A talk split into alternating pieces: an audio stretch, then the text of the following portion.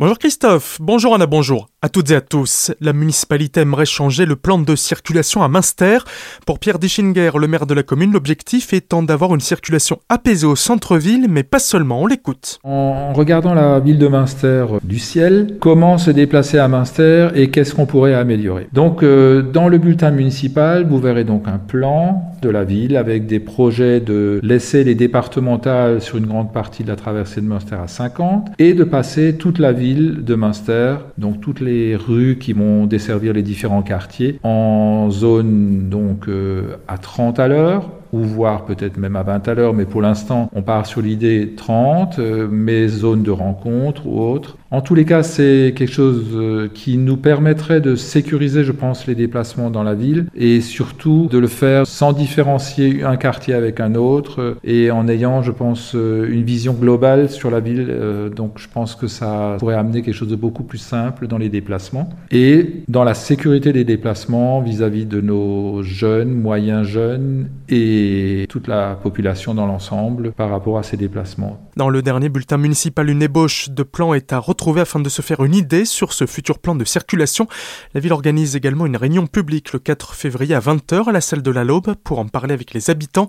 Pour rappel, une consultation de la population est également en cours quant à l'avenir de la salle des fêtes de Master. Augmentation des tarifs mais diminution des trains. Depuis ce 1er janvier, les tarifs des TER dans tout le Grand Est ont légèrement augmenté, plus 4% sur les billets occasionnels ainsi que les abonnements mensuels, une hausse qui passe difficilement pour la Fédération nationale des associations d'usagers des transports du Grand Est, d'autant que dans le même temps le service s'est dégradé. Pour elle, cela ne va pas permettre d'attirer plus de voyageurs, bien au contraire, sans compter le fait que déjà en décembre, le réseau TER est impacté et plusieurs trains supprimés. Rebelote en ce début de mois avec près de 20% de trafic en moins, notamment à cause de la réduction des effectifs pour raisons sanitaires.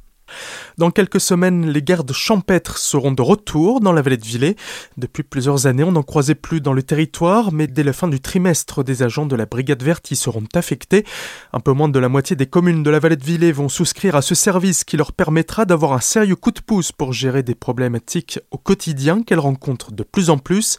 Ces cinq gardes champêtres, secondés par un assistant, interviendront pour des problèmes environnementaux comme la pêche, la chasse ou encore les personnes circulant dans les espaces naturels. Agression en famille, jeudi dernier à Célestat, peu avant midi, la police est alertée par des passants qui ont expliqué avoir vu deux jeunes un couteau à la main. Lorsque les forces de l'ordre arrivent sur place, les deux prennent la fuite, mais l'un d'eux, le plus jeune, ivre au moment des faits, se casse le poignet en chutant. Il sera interpellé et entendu après son dégrisement. Bien qu'aucun couteau n'ait été trouvé sur place, ce mineur habitant la cité humaniste, bien connu des services, sera convoqué devant le juge des enfants fin février. Le même jour, le second jeune s'est présenté aux forces de l'ordre. Il s'agissait de son grand frère qui été relâché sans poursuite.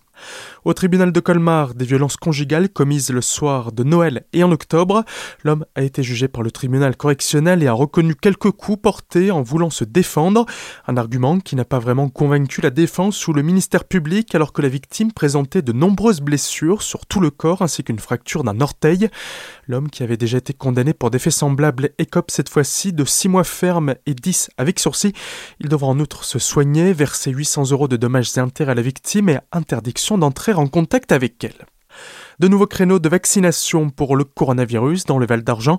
Depuis hier, le centre situé à la salle des fêtes de Sainte-Marie-aux-Mines est monté en puissance pour répondre à une demande croissante de la population.